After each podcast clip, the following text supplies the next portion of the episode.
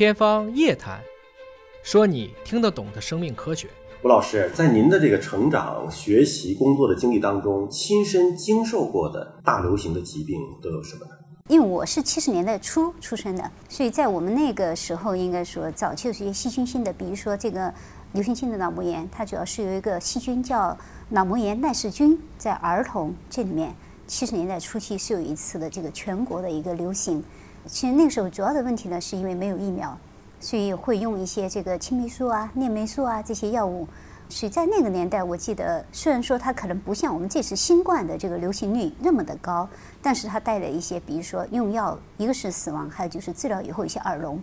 在那个时候，我们看到就是因为这个药物引起的这个治疗性的耳聋的一些问题。听起来就很可怕的一种疾病，它的传播的途径是什么？它还是这个细菌，主要是在儿童，儿童里面，对，通过一些接触啊这样。嗯，但它不是经呼吸道，啊，它是通过一些接触的一个传播，这样子的就引起了一个流行。但是呢，现在的小朋友脑膜炎已经很少很少很少，对的，尤其这种社区的是非常非常少。现在以前这个跟疫苗有非常重要的关系。呃，以前还是因为疫苗，我自己本人我就得过伤寒，在小学五年级的时候，嗯，我觉得我们国家通过这个计划免疫，就是强制性的接种一些这个传染病以后。所以在现在看到很多的这些流行性的伤寒啊、霍乱啊、脑膜炎啊，发病率极低。但是我们往往看到前一段时间，我记得是俄罗斯的一个模特到上海的瑞金医院以后，突发脑膜炎就死亡了。媒体也报道过，那就说明成年人还是会得这个病。呃，他是一个呃模特，大概在十几岁，好像是一个十四还是十六岁的一个模特，就说明我们国家的计划免疫，其实在这些传染病的这个预防上面还是非常好的这么一个应用的一个意义。您刚才说那个案例可以这么理解吗？就是说脑膜炎的这种细菌，并没有因此消失，只是因为我们现在小孩开始都打疫苗了，是大家防得住。对，其实疫苗我们说在所有的这个感染性疾病，不管它是传染的还是我们说的叫感染的，只要是微生物的，其实疫苗它永远都是一个主动的一个我们的一个武器。包括这次的卡介苗，为什么就说？我们中国儿童很少发生川崎，当然现在还没有最终的结束。但目前的数据看起来，我们中国的儿童感染的这个新冠这个部分，它没有发生川崎病。为什么在国外？那么现在很多的这个科学家也在这方面的研究，说可能跟我们的卡介酶接种还是有关系的。什么叫川崎病？呃，川崎病就是儿童的一种引起的一些免疫系统以及血液系统的一个一个疾病。等于在海外是有因为新冠病毒嗯导致的这种。川崎疾病对，但是在我们国家是，我们的儿童的新冠的确诊病例里面就几乎是没有，几乎。所以这个在上海的儿童医学中心，他们也是发表了一些相关的文章，就是从这个疫苗谈起来，其实就是我们的这个计划免疫，啊，还是对我们的整个从公共卫生事件的预防来讲，不管是过去、现在还是未来，它一定是第一个防线。嗯，就是我们在历史上其实看到过很多。曾经很可怕的疾病，嗯但是现在的年轻人、孩子们已经不再得了。嗯其实是跟这种国家的群防群控是有关系的。是是，而且我就觉得很奇怪的一点，中国群防群控了之后，按理说你切断了这个传播途径了，那这种细菌和病毒不就应该消失了吗？怎么它还在那儿隐藏着呢？微生物和人类，它们都是两种生命体。实际上，我记得在二月份我们去武汉的时候。那个时候，呃，应该说北美还没有很多北美的这个同行啊，或者说朋友啊，就会问我。到后面我们三月底武汉结束以后，北美已经开始了。那个时候我们准备回到上海的时候，我跟那边的交流都是跟他们说，微生物永远都不会消失。这个有点像我们看《星球大战》这样类似的，它有它的一个生命体，它也要适应这个发展。也许它的这个祖辈被灭掉了，它会衍生出新的来，我们叫突变变异株。所以它不会消失的。那我们人类能做的事情，只是说用我的方法来避免它对我的攻击。但是你要想把它从这个整个这个宇宙里面清除掉，其实这是不可能的事情。就它也不会自然消亡，它也不会被你清除掉。对，它可能会就是说这一代会消亡，但它会有下一代的产生。它也会为了适应环境而发生变化，对继续生存下去。是的，所以最最经典的还是流感病毒的这个情况。所以我们说，从这个一九一八年的大流感，流感它已经繁衍了很多呃不同的这个型别，然后同一型别的不同的漂移。一九一八年的大流感就是我们现在每年都有可能来的流感吗？呃，不它的型别不完全一样。但是是同一类，是吧？哎，对对，是流感病毒，是流感病毒，对但是具体的型别不一样，可能你使用的疫苗或者是什么方法，是治病的最终的结果是差不多的吧？呃也有轻微的不同，哦也不就是它的我们就叫毒性嘛，啊、用这个通俗的语言来讲，就是不同的病毒它的毒力会不太一样。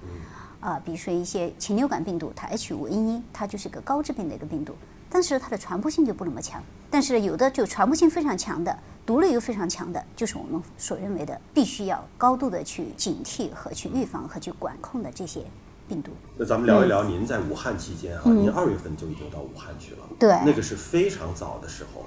而且当时你想，武汉是只让进不让出嘛，是那您那个逆行而上的时候，心里忐忑过吗？应该说，当时有一点，因为在春节期间，他们那边是病人最多的时候，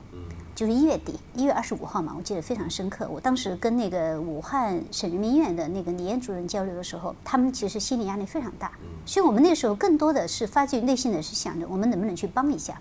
但这个危险肯定是存在的。二零零九年的时候，重症甲流，我那个时候在上海的公共卫生临床中心，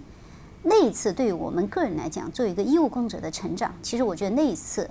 对我的毕生的经历的这个记忆是最深刻的您。个人得了甲流，呃，没有没有，二零零九年不是全球也是大流行嘛嗯嗯？零九年那次甲流流行嘛，所以那次其实包括从上海来讲，死亡人数的话是比这次要多。我们那次作为一个定点医院，因为刚刚零三年经历过一个 SARS，上海就在金山成立了一个公共卫生临床中心，它的目的就是为了应对公共卫生事件。所以在零九年重症甲流流行的那个时候，我们是专门有一个负压的一栋楼，当时叫 A 三病房。一栋楼都是负压的，对的，所以那个时候就说，等于就是 SARS 以后的第一次大考。所以那次考的时候，我就觉得从各个方面对疾病的这个诊断、治疗，以及包括我们的医院感染的管控，哈，以及包括这个整个社会的一些宣教等等，那一次其实为这次的新冠应该说积累了丰富的经验。